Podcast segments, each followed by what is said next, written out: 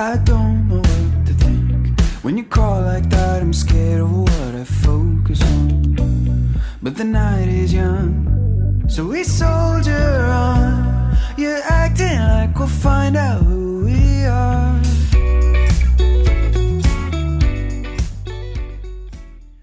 Olá, eu sou o Rod Slack, empreendedor e montanhista, e apresento agora para vocês o episódio número 67 do Reset Humano, com a segunda parte do tema criatividade. Esse episódio faz parte do podcast profissional, sempre trazendo reflexões e inspirações para todo ser humano que busca conhecimento, que busca desenvolver as suas capacidades pessoais e profissionais, que busca exercer o seu protagonismo, melhorando nossas relações e nossa conexão com o planeta. Na primeira parte desse especial, o episódio 65, a gente falou sobre criatividade como ferramenta de evolução. Quem não ouviu ainda, fica aqui o convite, porque o conteúdo é bem rico. E nesse episódio a gente vai continuar falando sobre criatividade, mas com foco em resultados. A gente falou bastante sobre a importância de expandir o entendimento da criatividade como um processo, extrapolando a discussão de ser um talento nato ou uma habilidade a ser aprendida. Vimos também a relação da criatividade com a evolução do ser humano e também a sua importância para a resolução de problemas contemporâneos do nosso planeta. E quando a gente direciona o olhar ao ambiente corporativo, o como as empresas estão valorizando ou precisam começar a valorizar, essa ferramenta se torna fundamental para propor novas ideias, soluções e resultados. É a partir desse ponto que a gente começa a nossa conversa de hoje. Para quem não ouviu o episódio anterior, eu vou apresentar rapidamente aqui os meus dois convidados, Felipe Zamana e Fernando Cavalcante. O Felipe é de São Paulo e hoje mora em Portugal, é professor de criatividade e pesquisador acadêmico, com mestrado em criatividade e inovação. Ele é diretor da World Creativity Organization, palestrante do TEDx USP e fundador do Criatividade a Sério. Seu trabalho visa trazer a compreensão mais clara e prática da criatividade e ajudar as pessoas e as empresas a aplicar o pensamento criativo para produzir um trabalho significativo e resultados transformadores. Felipe, mais uma vez, seja muito bem-vindo ao Reset Humano. Fala, Rodolfo, que bom estar aqui com você nessa segunda parte do programa. Continuamos falando sobre criatividade, um assunto fantástico. Então, vamos nessa. Boa, Felipe. E o Fernando Cavalcante, é empreendedor do mercado futurista, palestrante, professor, especialista em estratégia de negócios e transformação digital. Ele é aqui de São Paulo e também tem um time amador de esportes. O Fernando já participou do podcast Sociedade 5.0 e eu aproveito também para informar aqui aos nossos ouvintes que ele agora também é oficialmente o embaixador do Reset Humano, trazendo bastante conteúdo aqui para os nossos podcasts, para as nossas lives e os posts nas redes sociais. Fê, mais uma vez, obrigado por participar dessa conversa aqui sobre criatividade e bem-vindo a bordo. Olá, Rods, olá, amigos do Reset Humano. Primeiramente, quero dizer que estou muito feliz, né, e, e, e, assim, grato pelo convite, né, seu e do Fred para fazer parte é, como embaixador do, do projeto Reset Humano. Acho que para mim é uma honra, né, não só de poder, de alguma forma, representar aqui o, as ideias e os ideais, né, que estão por trás do projeto, mas também de contribuir com a minha vivência, com a vivência daqueles os quais eu conheço, histórias né, e conceitos. Acho que são, são trocas importantes né, para aumentar um pouco mais esse, essa nossa conexão aí com o lado humano e com a natureza. Então, primeiramente, quero agradecer muito né, e dizer que estou empolgado para essa segunda parte aqui do nosso podcast. Eu não tenho dúvida nenhuma que é, a, a, mensagem acho que está sendo muito bem passada e, e, e, acho que despertar a criatividade, um pouquinho da curiosidade sobre a criatividade em muitas pessoas é o que a gente espera com essa segunda etapa aqui. Então vamos nessa que eu acho que está super divertido, Rods. Legal, Fê. E esse episódio tem o apoio do Aventure Box. Você já conhece o Aventure Box? É uma plataforma de atividades outdoor e aventuras na natureza. Nessa rede social você pode registrar suas conquistas, compartilhar experiências, explorar milhares de publicações e se conectar com outros praticantes. Tudo feito exclusivamente para os amantes da cultura outdoor. Baixe o aplicativo Aventure Box pelo Apple e Google Store ou se conecte no aventurebox.com e siga o nosso perfil Reset Humano. E você quer fazer parte do projeto Reset Humano, que já é ouvido em 31 países? Siga o nosso perfil no Instagram, @resethumano e também no LinkedIn e Facebook, e os nossos canais no YouTube e Telegram, ou ainda pelo WhatsApp, mais 5511 98 165 0990. Vamos para a nossa conversa?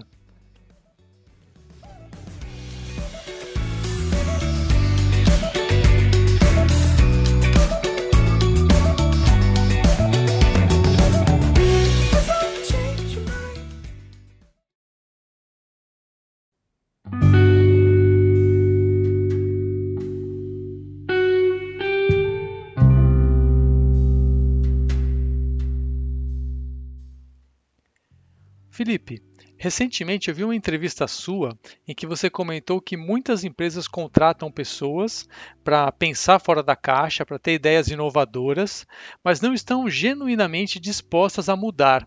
Isso já aconteceu com você? Conta um pouquinho para a gente. Uma situação em particular que, sempre se destaca, né, uma história que eu gosto de contar, inclusive, por ser irônica, é que quando eu tinha acabado de chegar em Portugal, eu consegui um trabalho numa empresa aqui e eles me disseram, né, no, no dia que me contrataram, que um dos principais motivos eles terem me escolhido e não escolhido outra pessoa era pelo fato de estar fazendo mestrado em criatividade e inovação e eles queriam justamente alguém que trouxesse novas ideias, alguém que fosse criativo e pro, propusesse coisas novas. Né? Então, esse era o principal motivo da minha contratação. Mas conforme eu ia propondo coisas, era sempre barreiras que se criavam. Ah, mas isso aí não dava pra fazer porque não sei o que lá. Ou simplesmente ignoravam as minhas ideias. Eu, eu contribuía, eles falavam, hum, interessante, vamos, vamos pensar sobre isso e gaveta. Não tinha nem, não tinha nem segunda hipótese. Aquilo era completamente esquecido, né?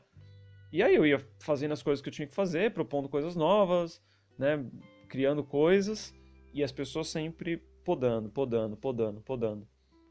E até, chegou, até que chegou um dia que eles falaram, olha, falaram exatamente isso para mim, tá? Você é mais uma despesa do que um investimento. E eu fiquei pensando, ok, compreendo, né?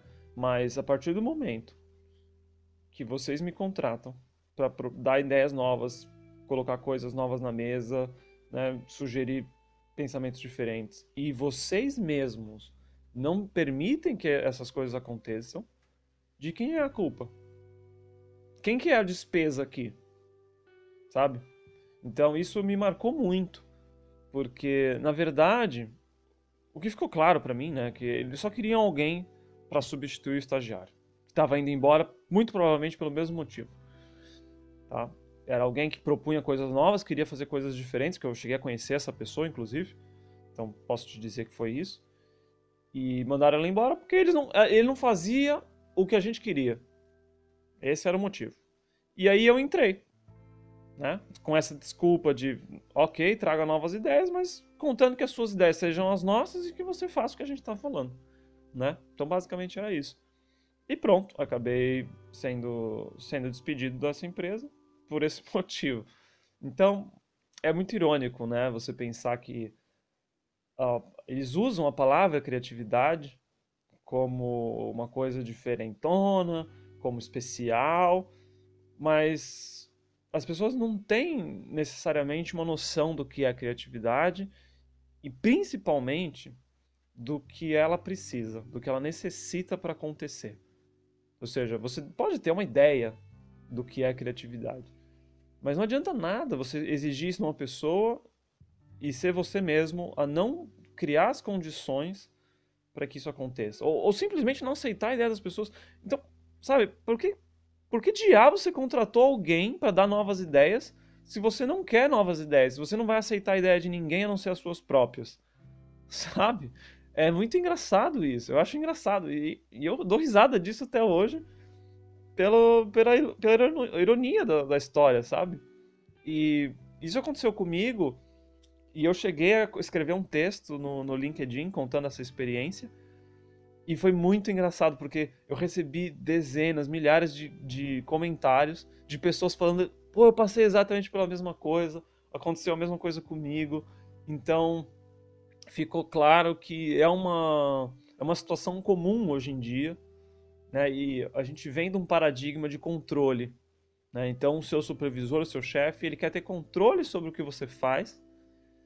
E quando ele se sente ameaçado com alguém propondo ideias, entre aspas, tá? Melhores do que a dele, ele vai te podar, ele vai te brecar, porque ele se sente ameaçado.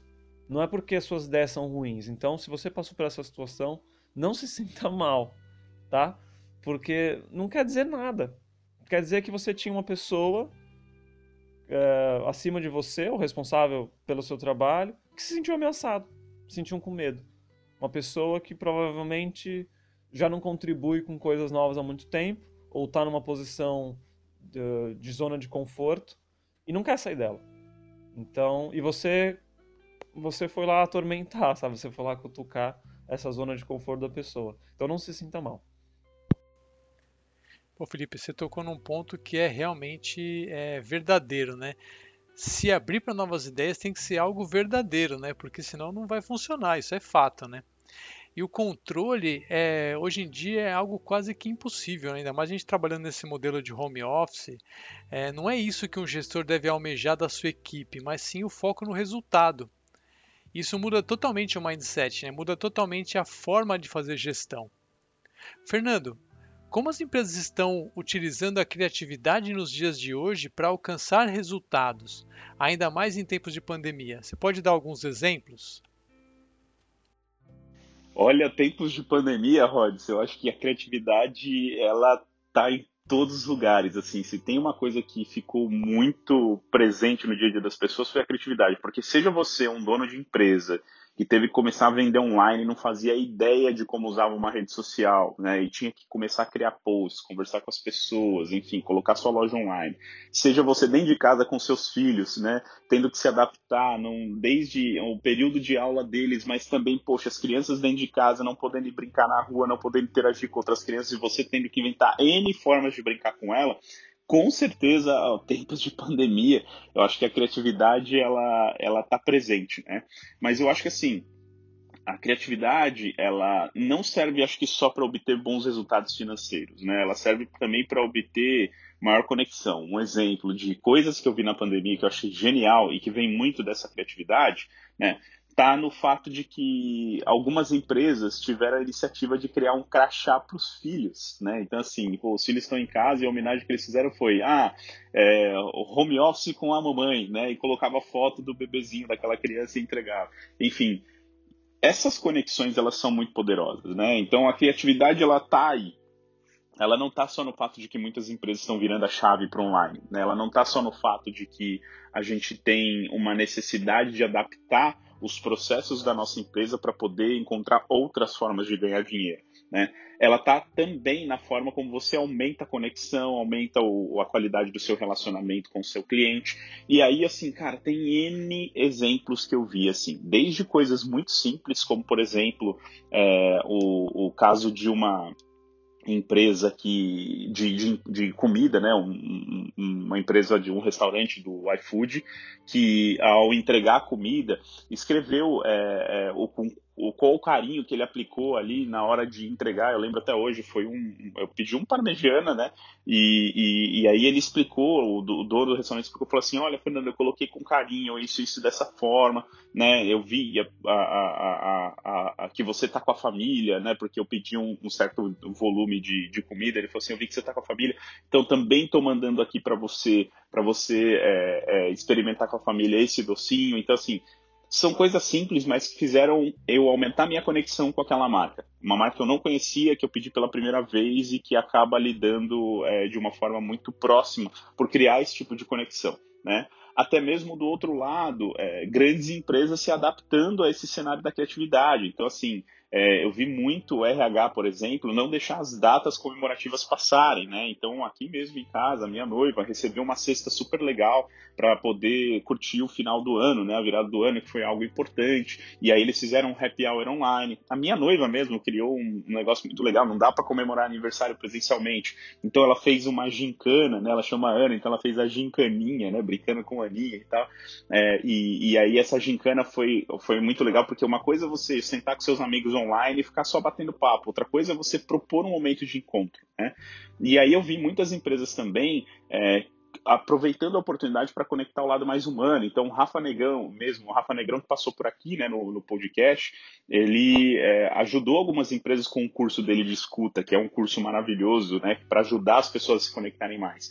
Isso ligado a esse lado mais humano. E do outro lado, cara, é, quando se fala de, de resolver financeiramente o negócio, sim, tem muitas oportunidades. E a gente está falando essencialmente de como os modelos de negócio se adaptaram rápido, né? Então, criar plataformas online, levar sua loja para o Instagram, a quantidade de influenciadores que surgiram, tudo isso está no que a gente chama de economia criativa, que é a pauta hoje da economia no mercado. Né? É um algo que vem sendo discutido lá desde os anos 2008, 2006, mais ou menos, e que vem ganhando força, ganhou muita força de 2010 para frente, e que hoje é o que a gente vive, né? Então eu vi muitos amigos meus que acabaram saindo de empresas e foram empreender, abrirem seus, abrindo seus aplicativos, enfim, é, outras pessoas que pivotaram o seu modelo de negócio, né? Adaptaram o seu modelo de negócio. A gente vê também o aumento da força de trabalho PJ aumentando muito. Isso mostra que as pessoas estão querendo se conectar com aquilo que elas acreditam e naturalmente a criatividade está por trás desse processo. Então, são N exemplos que a gente tem durante a pandemia, que eu acho que mostram como a criatividade ela é esse combustível, né? Ela é essa, essa base por trás desse processo todo, esse movimento todo.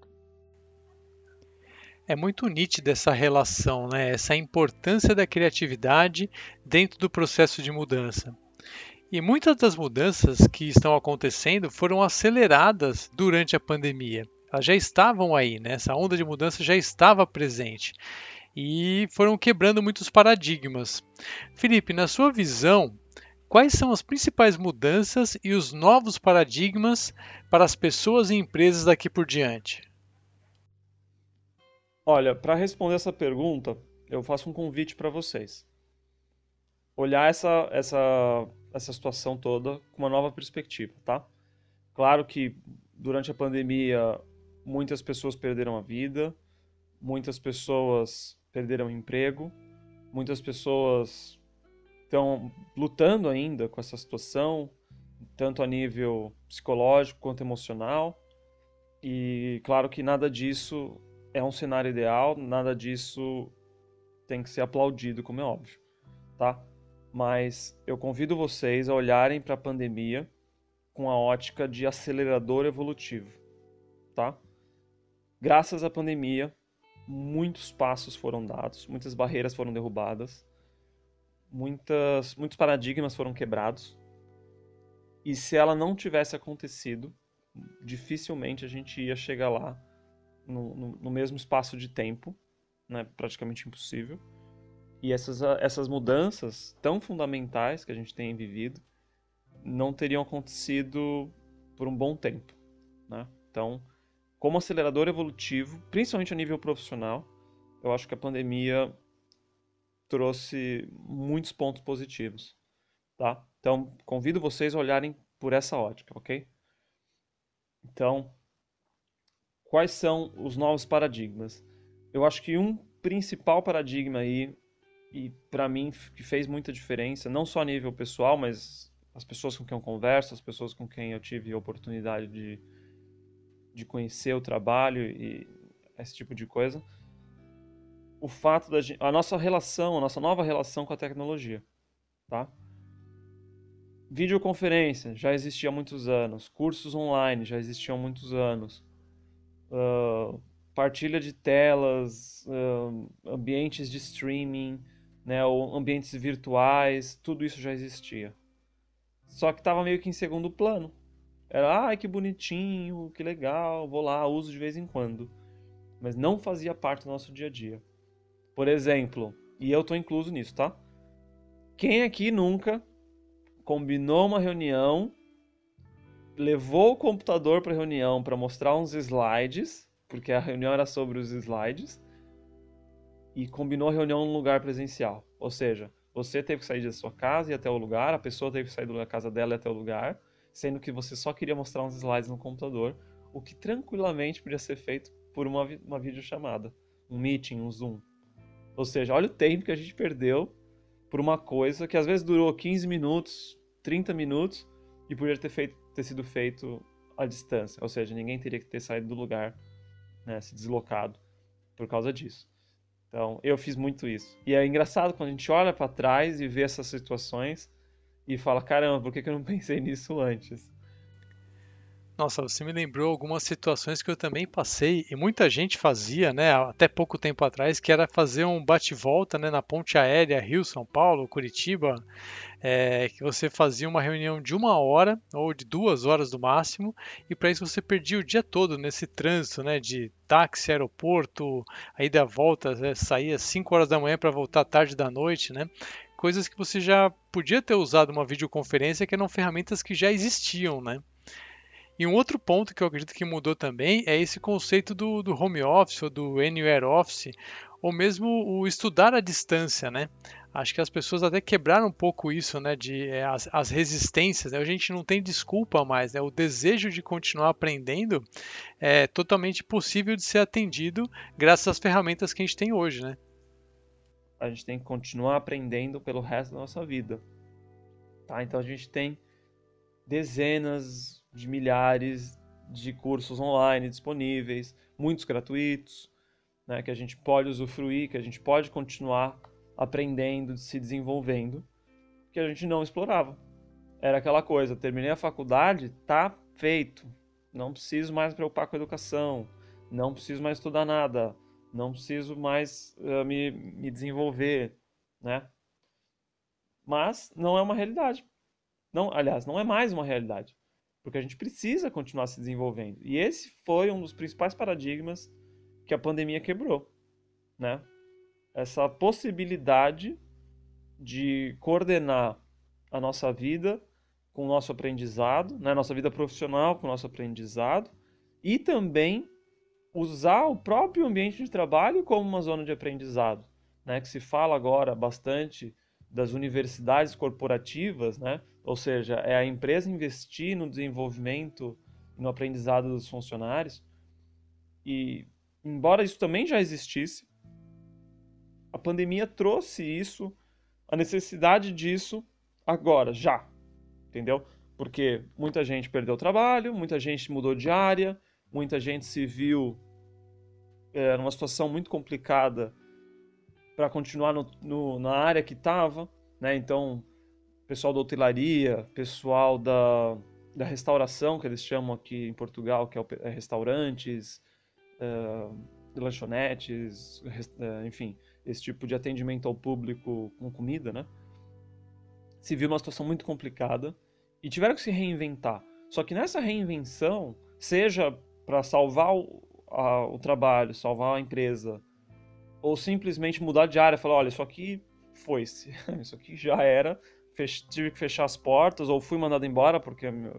onde eu trabalhava teve que fechar as portas, e cansei, vou mudar de área, quero fazer outra coisa, ou não tô, não tô feliz no que eu tô fazendo, e acho que a pandemia também evidenciou isso, né? na hora que tá ali, você sozinho, olhando para o seu computador, né? encarando a sua vida profissional, e você pensa, o que, o que, o que, eu estou fazendo na minha vida? Tipo, qual que, é, qual que é a importância, qual que é o impacto do que eu, da minha contribuição diária nesse trabalho que eu tenho, sabe? Eu estou aqui apertando o parafuso, o que não muda nada na vida de ninguém, principalmente na minha. Né? Então, a pandemia trouxe essa reflexão para muita gente. Né? De você parar e pensar o que, que eu quero para minha vida, o que, que faz sentido para mim, o que, que eu quero fazer daqui para frente. Então, ela possibilitou isso. Ela trouxe essa pausa que você precisava. Não é que, ah, o fato de você ficar em casa já foi. Não, foi aquela pausa do tipo, olha, fica em casa, não tem nada para fazer, você tá em layoff, você tá uh, trabalhando menos, ou foi aquelas férias que todo mundo teve que tirar obrigatória porque o escritório estava fechado, sei lá, por diversas situações. Mas você se viu num momento de ócio, tá? E o ócio aqui não é fazer nada, tá? Até tem uma relação com a criatividade muito engraçada, inclusive, que o negócio é a negação do ócio, por isso negue ócio, negócio. Quando você está trabalhando, você está lá em piloto automático, fazendo as funções, preocupadas com os relatórios que tem que entregar, preocupar com os clientes que estão te ligando, você não tem tempo para refletir. Só que quando você está no ócio, ou seja, você está negando, você tá, você deixou de negar o ócio, né? Você está realmente parado, refletindo, pensando sobre as coisas que você faz. A pandemia trouxe essa oportunidade para muita gente. E a educação, né, você continuar se preparando para as coisas que você quer fazer, você mudar de área, foi ocasionada por causa disso, para muita gente. Né? Essa pausa trouxe essa oportunidade para muita gente. Então, acho que essas, esses paradigmas é, que foram quebrados por causa da pandemia, principalmente, vai transformar o mundo completamente, sabe? É, vocês podem ver muitas notícias aí na internet ou em canais uh, de TV, enfim, jornais, que falam que tem muita gente que depois de experimentar esse home office, esse trabalho remoto, né? Porque o home office não necessariamente é a mesma coisa que trabalho remoto, tá? E muitas pessoas falam, cara, é isso que eu quero pra minha vida. Eu quero viajar, eu quero trabalhar de qualquer lugar, eu não quero estar uh, tá preso a, a, um lugar físico no mundo, né? um ponto geográfico no mundo porque o que eu faço não precisa estar presente fisicamente em algum lugar. E, obviamente, também eu não preciso estar 100%, todo, 100 do meu tempo numa reunião online. Eu posso estar trabalhando num projeto, escrevendo um texto, desenvolvendo alguma coisa, na hora que eu quiser, o tempo na hora que, no, no horário que eu quiser, no dia que eu quiser, cumprindo prazos talvez. E para mim, Felipe, esse é o meu modelo de trabalho. É, eu valorizo essa liberdade de trabalhar a hora que eu quiser, da onde eu quiser, quando eu quiser. E para muita gente isso fez sentido e se sentiu livre, né, essa liberdade e não quer voltar para os paradigmas anteriores. É, eu, eu, por exemplo, conheço muita gente que não quer mais ir presencialmente fazer um curso uma faculdade, ou um MBA, ou uma pós, eu não quero ter que ir até a faculdade. Ou outra, eu posso estudar numa faculdade estrangeira, né? eu posso estudar nos Estados Unidos, posso estudar na Inglaterra, posso estudar aqui em Portugal, sem ter que me deslocar fisicamente até a universidade. Então, na minha opinião, um dos maiores paradigmas quebrados e que vai transformar completamente a nossa relação com as empresas, com o conhecimento e com a tecnologia é essa deslugarização, essa falta de necessidade geográfica das coisas. Né? Eu posso fazer as coisas de qualquer lugar, a qualquer hora, porque eu não preciso estar lá presencialmente, fisicamente. Eu posso estar lá virtualmente, eu não preciso estar necessariamente, eu faço a hora que eu quiser e acabou. Então, acho que isso foi um dos maiores contributos da pandemia, nossa, nossa quebra de paradigmas. E isso transforma todas as áreas, é transversal a todas as áreas. Né? A nossa relação com a tecnologia muda e a nossa relação com a tecnologia mudando, a nossa relação com o mundo, a nossa relação com a sociedade muda. Fernando, eu vou pedir permissão aqui para a gente citar Albert Einstein. Abre aspas. A criatividade nasce da angústia, assim como o dia nasce da noite escura. É na crise que nascem os inventos, os descobrimentos e as grandes estratégias. Quem supera a crise, supera a si mesmo sem ter sido superado. Fecha aspas. Você concorda que a criatividade nasce da dificuldade? Cara, essa frase é maravilhosa, né? Essa frase, inclusive, está na biografia do Einstein, escrita por Walter Isaacson, é, que é maravilhosa, para quem não leu, acho que super indicação de leitura.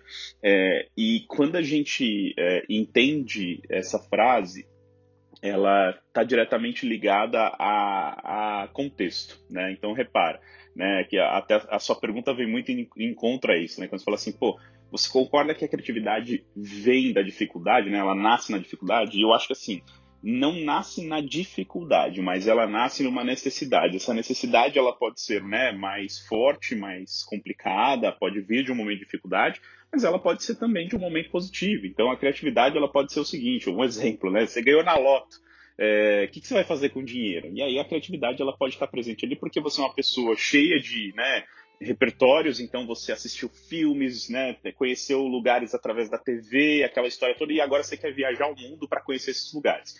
E aí a criatividade vai da forma, inclusive, como você vai fazer isso. Nossa, aquele filme eu vi, o pessoal ia, por exemplo, e fazia uma road trip, então eu vou alugar um carro e vou descer. Ah, não, eu vou alugar um carro com amigos. Ah, não, eu vou de avião. Enfim, não importa muito as circunstâncias, né? Ela pode ser num negócio muito legal, muito divertido, ou pode ser em algo muito complexo.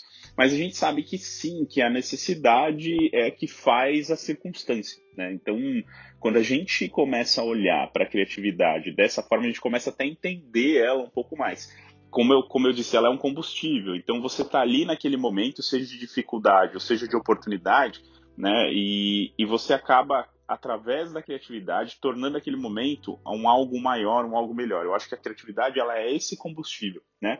E isso faz com que a, a gente entenda, é, é, inclusive, é, que são dos momentos mais difíceis que vêm as coisas mais criativas, porque de fato, quando você não tem muito recurso, né, você consegue até ter muitas ideias, mas você tem dificuldade em executar, a criatividade ela é o combustível super forte para tornar às vezes um algo que não está estrutural em algo super estruturado. Né? Vídeo de passagem as histórias aí de grandes executivos, de pessoas que transformaram suas vidas, enfim, de pessoas que, enfim, desde os, os irmãos Wright, né, ou, ou Santos Dumont, né, seja para qual lado for, a gente sabe que é, todos eles tiveram um papel extremamente importante, assim como inúmeros outros caras no papel da, no, no, no, cenário da aviação hoje. Né? Hoje a aviação é o meio de transporte mais seguro, mas porque caras há tempos atrás tinham é, é, é, a loucura de tentar fazer chegar lá e não tinham os recursos. Por exemplo, eles não tinham motor turbo, turbofan como a gente tem hoje nos aviões supermodernos. Né? Eles não tinham, por exemplo, o combustível supermoderno que a gente tem hoje. Né? O voo mais longo, que foi um dos primeiros voos, ele foi de poucos metros, né? mas foi um voo. Então, o que, que acontece?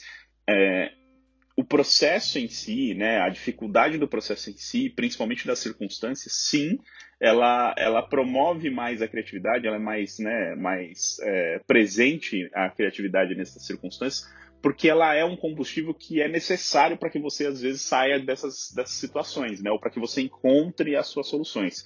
Não necessariamente ela está ligada a isso, né, não necessariamente você precisa ter um momento de dificuldade para que ela apareça, mas quando você tem esse momento de dificuldade, geralmente essas pessoas recorrem muito à criatividade para poder propor soluções. Então é aquilo que a gente fala, eu mesmo passei por isso muito tempo, né? Quando eu, eu comecei a agência, que a agência não era nada, a gente estava recebendo investimento ainda lá atrás, é, a, a gente precisava usar muito da criatividade. E o que eu já fiz de produção de conteúdo no PowerPoint para virar post em redes sociais, eu não sabia mexer no Photoshop, eu não sabia editar vídeo, e eu me virava da forma como eu sabia. Então a criatividade, né, ela passa a inteligente dessa forma. É aquela coisa, eu montei meu primeiro computador aos 8 anos de idade numa caixa de sapato, porque era o que eu tinha. Né?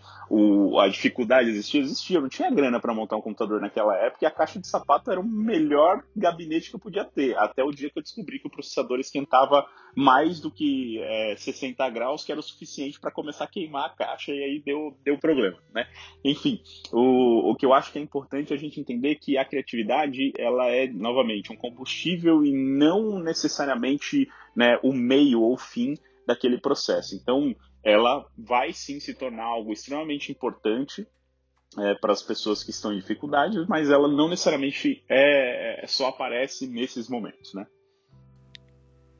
Não, empreender é isso mesmo, né? É inspiração e transpiração o tempo todo e saber improvisar, errar e acertar e perseverar sempre, né? E são, são boas histórias para a gente inspirar mais gente a seguir esse caminho. Felipe, é, existe também um conceito estabelecido que não é possível ser criativo trabalhando sob pressão. Isso é uma verdade?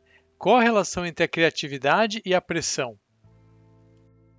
Essa relação da criatividade com a pressão, principalmente sendo professor, é muito curiosa porque né, aqueles cinco últimos minutos faltando para entregar um trabalho, você não fez absolutamente nada, e aí você vai lá e se desenrasca e faz um trabalho na sua percepção incrível, entrega pro professor, tirei 10, caramba, olha, é a inspiração do último minuto.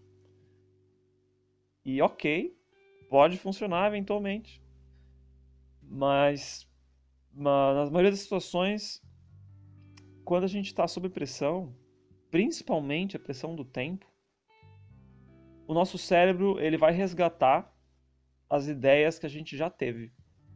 Ou seja, coisas que a gente já pensou, coisas que a gente já viu. Ele não vai gastar tempo, porque não tem tempo para gastar, criando novas ideias, desenvolvendo novas ideias, se aprofundando em novas ideias. Ou seja, você vai buscar ali no seu cérebro o que é clichêzão mesmo, né? Aquelas ideias que você já sabe que funciona, porque você já fez antes, e vai reproduzir ali e tá feito, tá despachado. Então, quando tem uma pressão é, muito grande sobre o, seu trabalho ou, sobre o seu tempo, né, de entrega, enfim, esse tipo de pressão não favorece a sua criatividade, tá? Não se iluda. É, as pessoas esquecem né, que as grandes contribuições criativas não foram do dia para a noite. Não foi aquela lâmpada que acendeu na sua cabeça, tá? A clássica história, né, da história do Eureka, onde Arquimedes entra na banheira e descobre lá uma, a solução que ele estava procurando para a questão da coroa, né, do peso da coroa. Pensa comigo, tá? Pensa que Arquimedes já tinha um vasto conhecimento matemático, uh, geometria, volume, etc. Para a hora que ele chegou e entrou na banheira, ele conseguisse chegar naquela ideia. Se Arquimedes fosse um fazendeiro, né, um agricultor qualquer, que naquela época era mais comum, e não tivesse esse conhecimento, sabe o que ia acontecer a hora que ele entrasse na banheira? Ele ia falar: Nossa, que água quentinha, gostosa banho bom. Era isso que ele ia pensar. Porque ele não tinha o conhecimento prévio. Ou seja, tudo que ele construiu, né, tudo que ele teve que aprender para conseguir, naquele momento, chegar naquela, naquela conclusão, faz parte do processo criativo, faz parte da ideia. Então, a lâmpada que se acende na sua cabeça é só o momento final. É só o momento onde você chega na conclusão mas o seu cérebro já estava processando aquelas informações antes. O seu cérebro já estava matutando ali, fazendo cálculos e, e, conexões, enquanto você não estava necessariamente consciente de que aquele processo estava ocorrendo na sua cabeça. Mas aqui é outra coisa importante também, que é o inverso disso, tá? Que é a falta de pressão. Nós somos, por natureza, preguiçosos, tá? Isso é um fato e não é personalidade. A questão, o nosso cérebro, ele tem os loopings dele, né? Que ele fala, isso aqui já é conhecido, isso aqui eu já sei, ok. Toca o barco aí, põe no piloto automático e eu não preciso mais me preocupar com isso, não preciso gastar energia toda vez pensando sobre isso, refletindo sobre isso. E tudo bem. Ele faz muito bem, inclusive, ao fazer isso.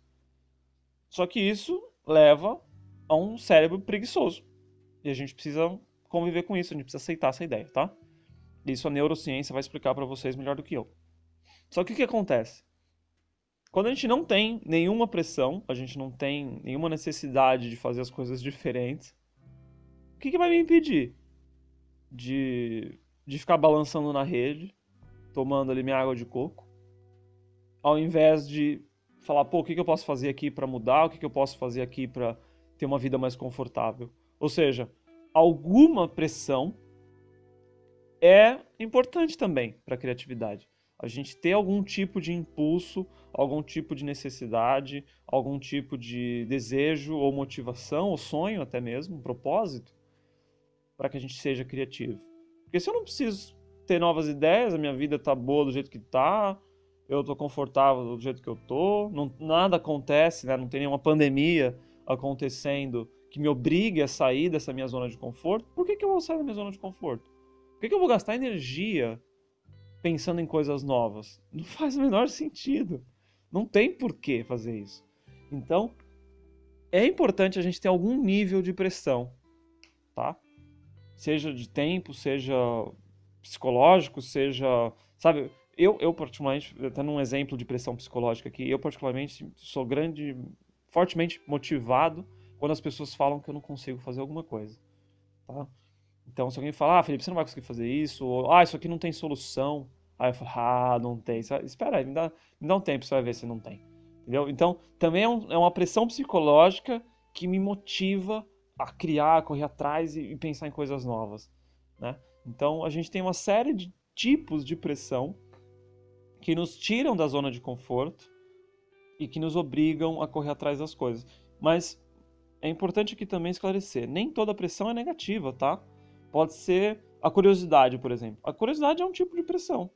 É uma coisa que te impulsiona a tomar uma ação e falar, cara, eu quero entender mais sobre isso. Tipo, o que é isso aqui?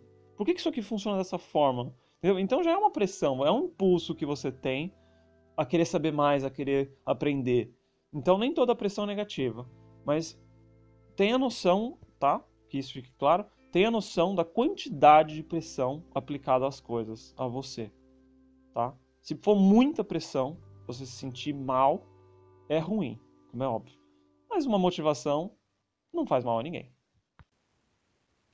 Boa, Felipe. Acho que o segredo é encontrar esse equilíbrio, né, entre essas forças que nos motivam a criar coisas novas, né, mas também não exagerar na carga para não espanar também, né. Fernando, é, você pode dar para a gente alguns exemplos de situações em que a criatividade foi essencial para gerar resultados para as empresas?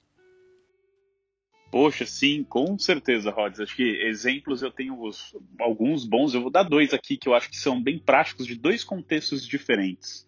É, o primeiro deles é quando eu trabalhava em agência, né? É, e a gente estava desenvolvendo é, uma série de ações e, e ativações para algumas marcas, entre elas uma marca grande que é a Warner Bros. Né? A Warner ela tem um desafio muito grande de, de lidar com uma série de produtos, né, com, com muitos contextos diferentes. Assim, acho que é o que o pessoal fala. O desafio, às vezes, de algumas marcas é não ter o que falar. O desafio da Warner é que tem muita coisa para falar e você tem que equilibrar tudo dentro de poucos canais e uma mídia muito direcionada.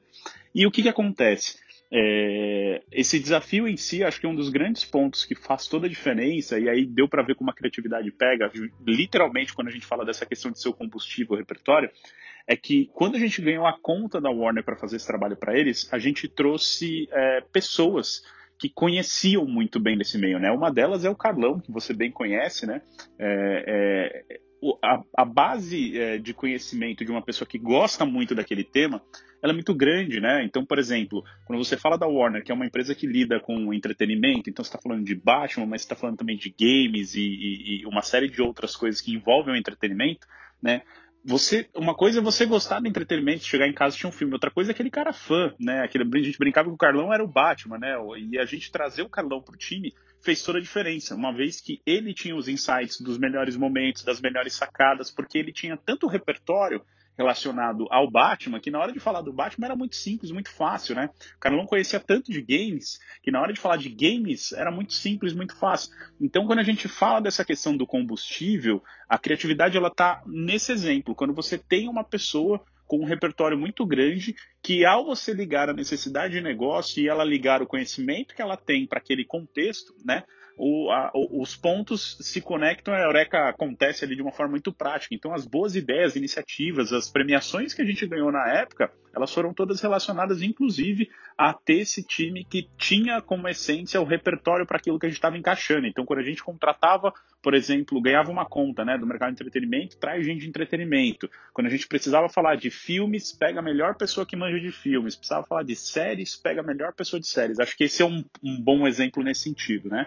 E um outro exemplo que eu gosto de trazer bastante, que hoje em dia é bem praticado dentro das empresas, é quando a gente está entrando no ambiente que a gente chama de design thinking, né? Que nada mais é do que a gente conseguir ali desenhar literalmente o pensamento, né? A estruturar o pensamento que a gente tem relacionado às coisas. E o bom design thinking é que ele ajuda a gente a criar um ambiente criativo, né, proporcionar um ambiente criativo para que a criatividade aconteça. Ficou meio estranho que eu falei, mas faz muito sentido, tá? Por quê?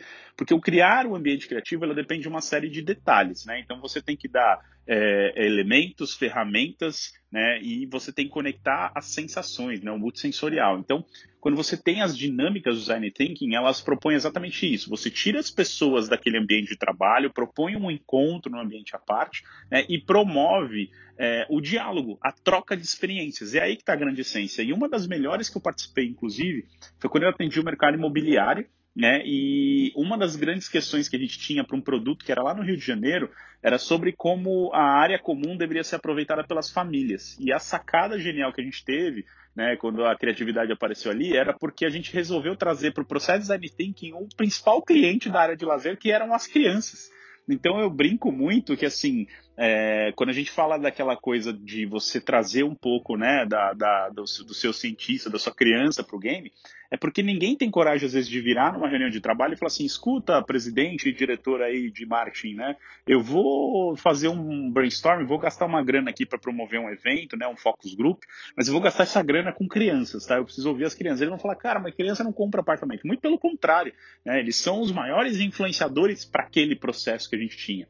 Então a criatividade ela está disposta nessas ferramentas e a partir do momento que a gente tem uma ferramenta estruturada, né, um ambiente controlado e a gente traz né, as crianças para discutirem com a gente sobre qual é o melhor uso de uma área comum, nascem ideias maravilhosas, né? Por exemplo, foi criada uma casa de árvore ali, né? Super bem montada, segura, porque as crianças ajudaram a gente a entender, por exemplo, o que elas fariam numa casa da árvore para que aquilo fosse seguro, né? O que elas fariam num, bosque, num bosque para que aquilo fosse seguro. Então, é, eu acho que esse é o grande ponto da criatividade. Você pode promover também dentro do ambiente de trabalho momentos, situações e se abrir para essas experiências que com certeza vem uma contribuição muito grande.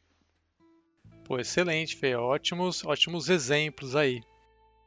Felipe, você fez um exercício bem legal sobre os tipos de comportamentos criativos, né? Conta um pouquinho pra gente é, sobre esses perfis que você mapeou. Os tipos de comportamentos criativos foi uma brincadeira que eu fiz, baseado no, na minha observação das pessoas. Eu reparei que algumas pessoas tinham umas manias, ou até mesmo alguns, algumas características muito próprias no que diz respeito à criatividade.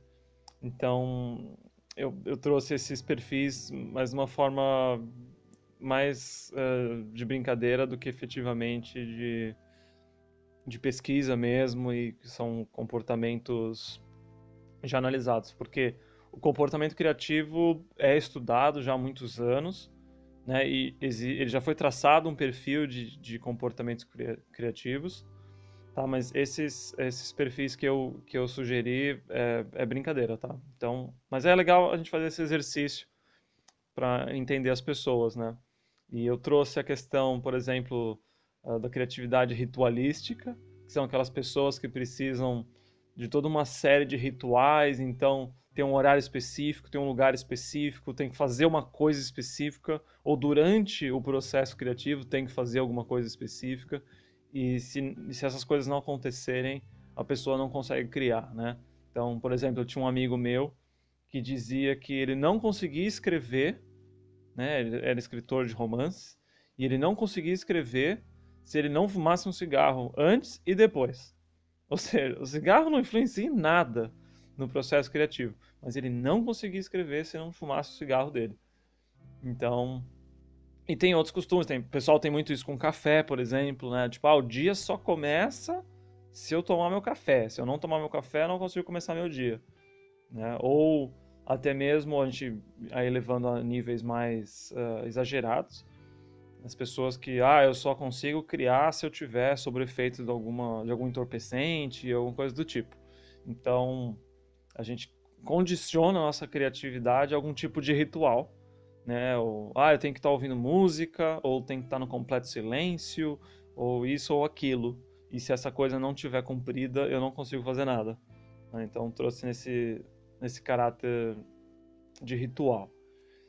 Outra, outro tipo de criatividade é a criatividade fanática, que são aquelas pessoas que são fanáticas pelas próprias ideias. A ideia não precisa nem ser muito boa, mas porque fui eu que tive, então a ideia é maravilhosa. É, a gente já lidou com muitas pessoas assim, né, onde só as ideias dela são boas e ela, aquela ideia tem que ser daquele jeito e a pessoa vai fazer de tudo para encaixar aquela ideia dela em qualquer coisa que acontecer. E às vezes, olha, uma coisa que eu aprendi e é é sofrido, não vou dizer que não é, né? Mas às vezes, olha, alguma ideia que a gente teve que a gente tá, tá aí apaixonado por ela, ela é inconcebível, sabe? Ou naquele momento ela não, não tem espaço ainda para existir e a gente fica é, criando todas umas condições para ver se ela se encaixa ali e muitas vezes não encaixa, né? Então é saber deixar a, a ideia aí né, e falar pronto, essa ideia não serviu, vamos, vamos pensar em outra. É um outro perfil é a ideia, a criatividade incompreendido, que é um perfil aí muito muito observado nos artistas ou né, artistas no geral, não só artistas de pintores, mas artes cênicas, né, ou cineastas, ou coisas assim. Mas isso tem em outros lugares também, que são aquelas pessoas que, que se sentem uh, o, sistema está contra elas. Né? Então, ah, vocês não estão entendendo a minha ideia, a minha ideia é muito boa e, e ela não é aceita. Então, ela tem essa insistência, esse papel de vítima frente a, ao, ao, feedback que ela recebe e ela se sente incompreendida, né? Tipo, ah, vocês não estão entendendo aqui a coisa, vocês não estão valorizando como deveria ser valorizado, sabe? Mas é nesse papel de vítima mesmo. Outro perfil é a criatividade perfeccionista. Isso tem muita gente assim, que tem que estar tá perfeito. Se a coisa não tiver perfeita, tudo certinho, redondinho, não tá bom, tem que mudar alguma coisa. Só que é aquela história, né? Nada é perfeito. Nada vai estar tá perfeito para sempre. Né? Então, imagina, hoje eu terminei a minha ideia, meu projeto, o que for, pô, tá perfeito. Hoje.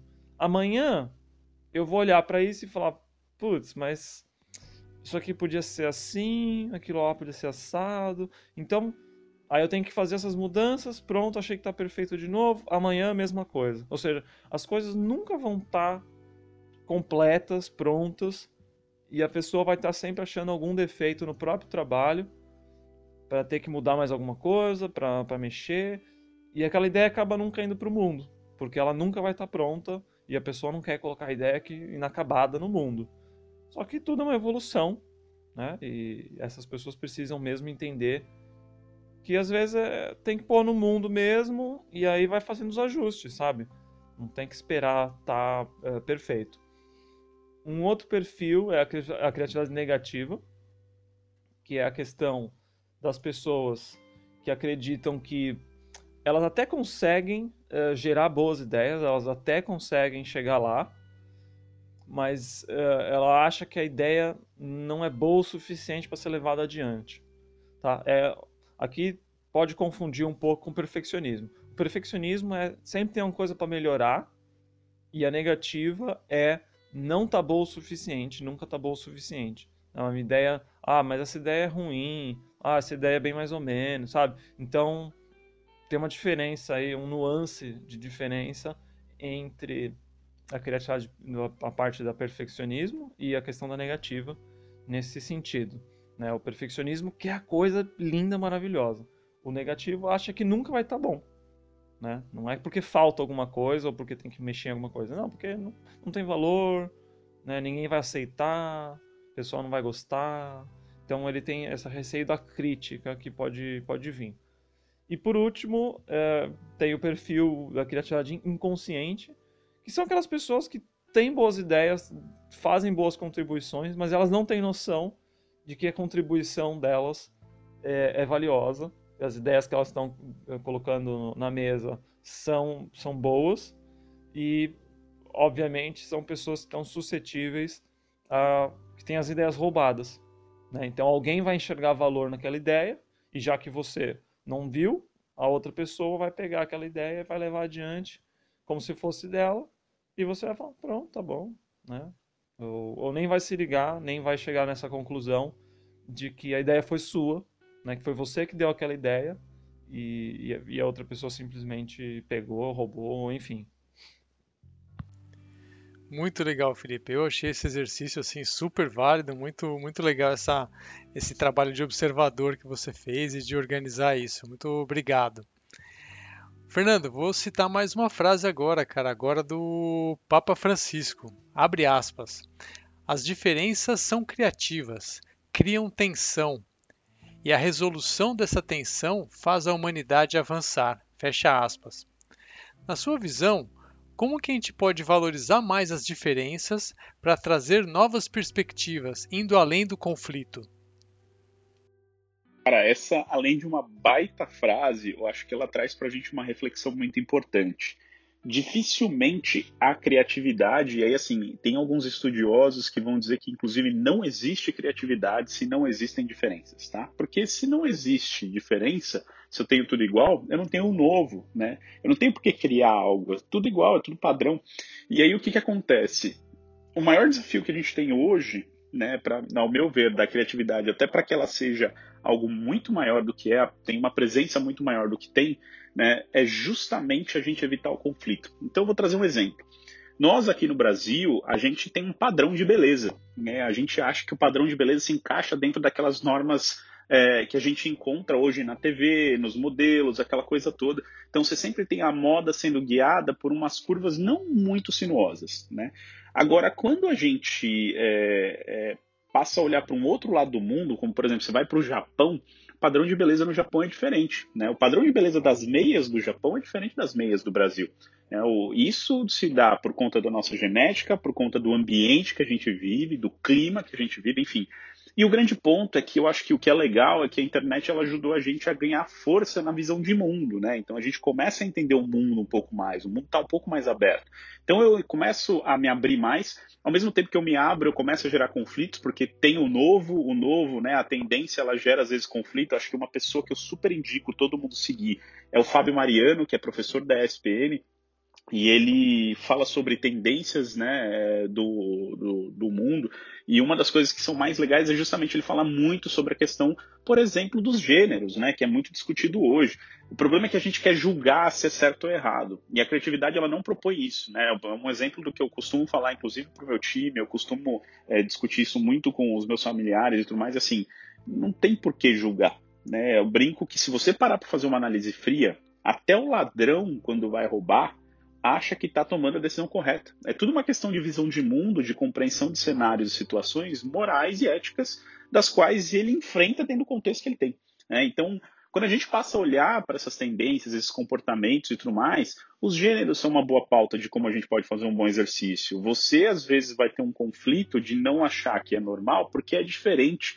E o ser diferente é normal, a gente só tem que entender isso. Né? Cada pessoa não tem um, um, uma genética única, não tem um, por exemplo, a gente vai falar de, né, de biometria, eu não tenho um DNA único na minha mão, com um desenho único né, nos meus dedos. É tudo muito particular quando a gente fala da digital, mas na hora de eu olhar sobre o comportamento eu tenho que ser padrão. Então o ser humano ele precisa aprender a questionar um pouco menos isso e a absorver e aprender um pouco mais. A gente sabe muito pouco sobre o mundo. Né? É um exemplo do que até falei lá no, no, no podcast de Economia Criativa é, e Sociedade 5.0, de que eu estava com o Fábio Coelho em 2019, né, num evento, e, e, o Fábio trouxe, o Fábio Coelho é presidente do Google, né, e o Fábio trouxe essa informação de que entre 2017 e 2019, 90% de toda a informação que existe na internet foi colocada lá nesses dois anos. Então, assim, é muita informação em tão pouco tempo. E a gente achava que tinha muito mais tempo. A internet a gente já navega nela de forma muito presente de, dos anos 2000 para cá, né? Mas só nesses dois anos foi colocar 90% do que a gente conhece. Imagina o que não está acontecendo agora durante a pandemia. Então, assim, o ser humano ele precisa aprender a questionar da forma correta. E não é questionar julgando, né? É questionar aprendendo. E aí eu acho que esta reflexão falta. Né? Essa visão de mundo falta. Você quer entrar em meias verdades né? E não entender que você não vai entender tudo, que você não tem tempo para entender tudo, que você deve admirar as diferenças. E entendendo isso, você elimina o preconceito, e só de eliminar o preconceito, eu garanto que qualquer pessoa se torna muito mais criativa. Nossa, excelente, Fê. Acho que para a gente ir fechando com chave de ouro aqui o nosso episódio sobre criatividade. Eu quero aproveitar e fazer a última pergunta também aqui para o Felipe. Felipe, na sua visão, qual é a relação entre criatividade e felicidade? Eu ouso dizer que não existe criatividade sem felicidade. E, ok, muitas vezes é, o processo criativo pode ser um processo até doloroso, sofrido, né, com, com altos e baixos, mas o resultado final, né, quando você chega na ideia que você estava procurando, você chega numa, num resultado que você estava querendo, é impossível você não, se, não sentir aquele êxtase, né, de tipo, caramba, olha, era exatamente isso que eu estava procurando, era essa ideia que eu queria, sabe? É, é sempre acompanhado desse momento de êxtase, né? E você já viu alguém que teve uma boa ideia e ficou triste? Eu, nunca vi, pelo menos, né? Então, a felicidade tem um papel fundamental uh, na construção da criatividade. Claro que você pode ser uma pessoa melancólica, depressiva, infeliz e chegar em resultados criativos, não é impossível. Mas eu posso, eu posso adiantar para vocês que a grande maioria das pessoas que tem boas ideias e que tem grandes contribuições a nível criativo, elas tinham alguma relação de felicidade com esse processo da criatividade. Elas poderiam não ser felizes com a própria vida ou em alguns aspectos, por exemplo, uh, não, se dar muito bem na vida amorosa ou, não ter um, uma vida profissional muito estável, mas essa busca, essa curiosidade, essa, esse desejo de criar era sempre um processo feliz na vida delas. Inclusive, para citar um exemplo que eu vi recentemente, tem um canal do YouTube muito interessante que chama Grandes Artes Explicadas, né? mas em inglês, Great Art Explained. Então eles pegam uma obra de arte e explicam em 15 minutos o porquê que aquela obra foi é, e é ainda né, tão relevante no, no, no âmbito da arte.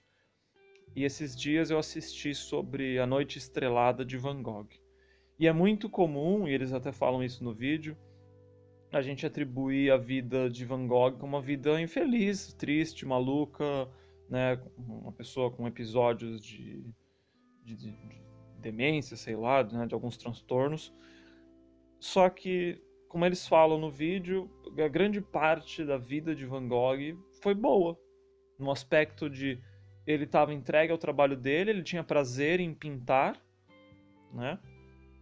E ele fazia isso. Então ele era feliz enquanto pintava. Então ele podia ter uma vida desgraçada em outros aspectos. Mas durante o processo de criação, durante o processo criativo dele, ele estava tirando prazer dali. Né? Então aquilo fazia sentido para ele. Né? Ele não estava sofrendo enquanto pintava. Né? Então e quem diz pintor diz qualquer coisa, tá? Isso é uma coisa importante também esclarecer.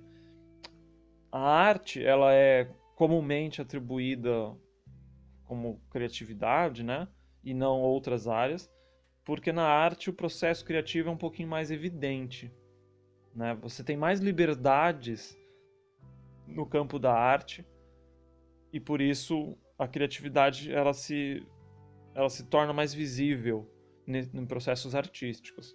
Mas ela está em qualquer lugar. Tá? A criatividade é uma coisa transversal a qualquer área, a qualquer assunto, a qualquer situação, a, qualquer época. Né? Então não, não existe um, uma limitação nesse aspecto. Então você é um ser humano, você cria, parabéns, você tem chance de ser criativo. É fim, não interessa em que área, quando, como. Né?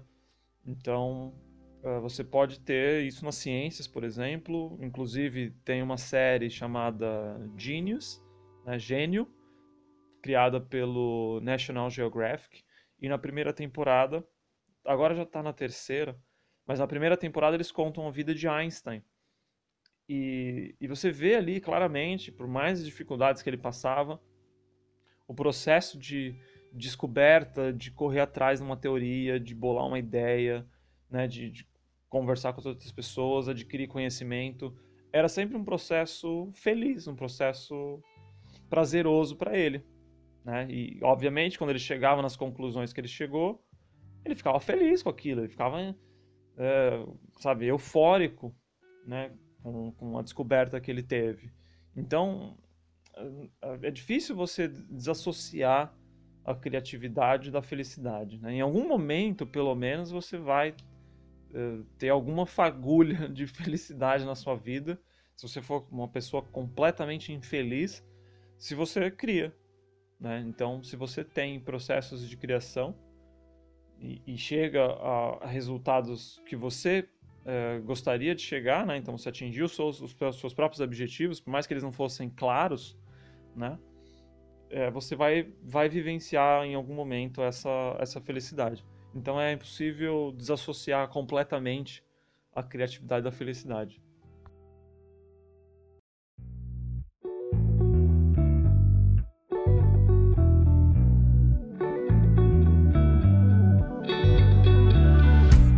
When you keep on moving, I don't know what to think. When you crawl like that, I'm scared of what I on.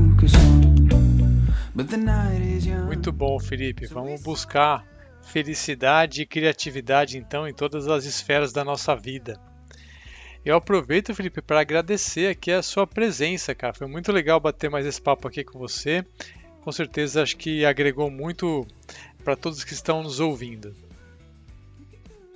Rodolfo, obrigado mais uma vez por esse convite nessa segunda parte do programa. Espero que tudo que foi dito aqui possa ajudar as pessoas a se desenvolverem pessoalmente, profissionalmente, socialmente, que usem a criatividade cada vez mais para se desenvolverem. Né? E também que esse conhecimento gerado pela criatividade possa dar lugar a novos projetos, novas ideias, uh, enfim, e que tudo isso consiga transformar para melhor tudo aquilo que a gente deseja. Então, obrigado mais uma vez por estar aqui, obrigado pela oportunidade, pela experiência e seguimos juntos. Grande abraço. Com certeza, Felipe. Seguimos juntos e vamos, nos vemos em outros episódios aqui do, do podcast, em outras participações aqui no Reset Humano. Fernando, obrigado demais aí pela sua participação mais uma vez aí com a gente.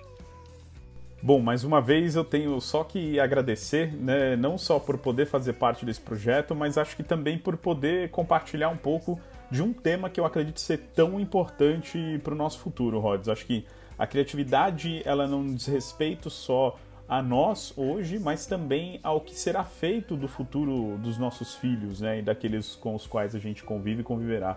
Eu acho que é, a gente tem muito, né, do, do lado humano é, como entrega quando se trata de criatividade. Eu acho que isso é, é algo que tem que ser consciente de todos.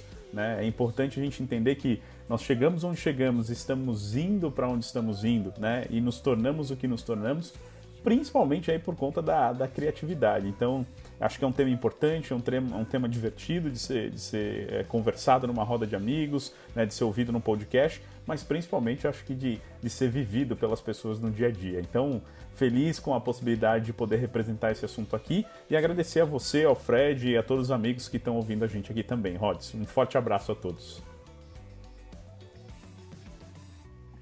Pessoal, e com esse episódio a gente fecha essa série tão especial sobre criatividade, mostrando a importância dessa ferramenta para a evolução do ser humano, para a gente dar os nossos resets, seja na nossa vida pessoal e também nas empresas, no mundo corporativo. E você quer fazer parte do projeto Reset Humano, que já é ouvido em 31 países? Segue a gente no Instagram, arroba Reset Humano, e também no LinkedIn, no Facebook e os nossos canais do YouTube e Telegram. Ou ainda, mande suas mensagens e sugestões de pauta pelo WhatsApp mais 5511 911 370990. Um grande abraço e amanhã a gente brinca mais.